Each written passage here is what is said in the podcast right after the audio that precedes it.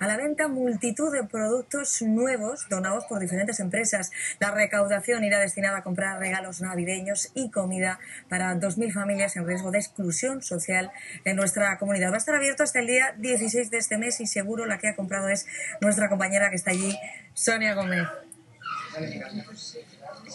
Paseo de la Habana 174. Les recomendamos que apunte muy bien la dirección de este rastrillo. Nos cuentan las personas que vienen aquí a comprar que salen de aquí contentas por partida doble. Por un lado, porque pueden hacerse con productos a muy buen precio. Y segundo, y más importante, es porque se están gastando el dinero en un proyecto solidario.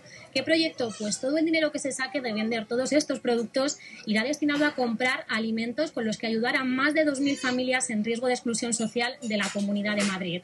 ¿Qué tipo de productos podemos encontrar aquí? Pues productos de todo tipo. Lo están viendo desde productos de bisutería a juguetes, a ropa de niños y también todo tipo de adornos de Navidad.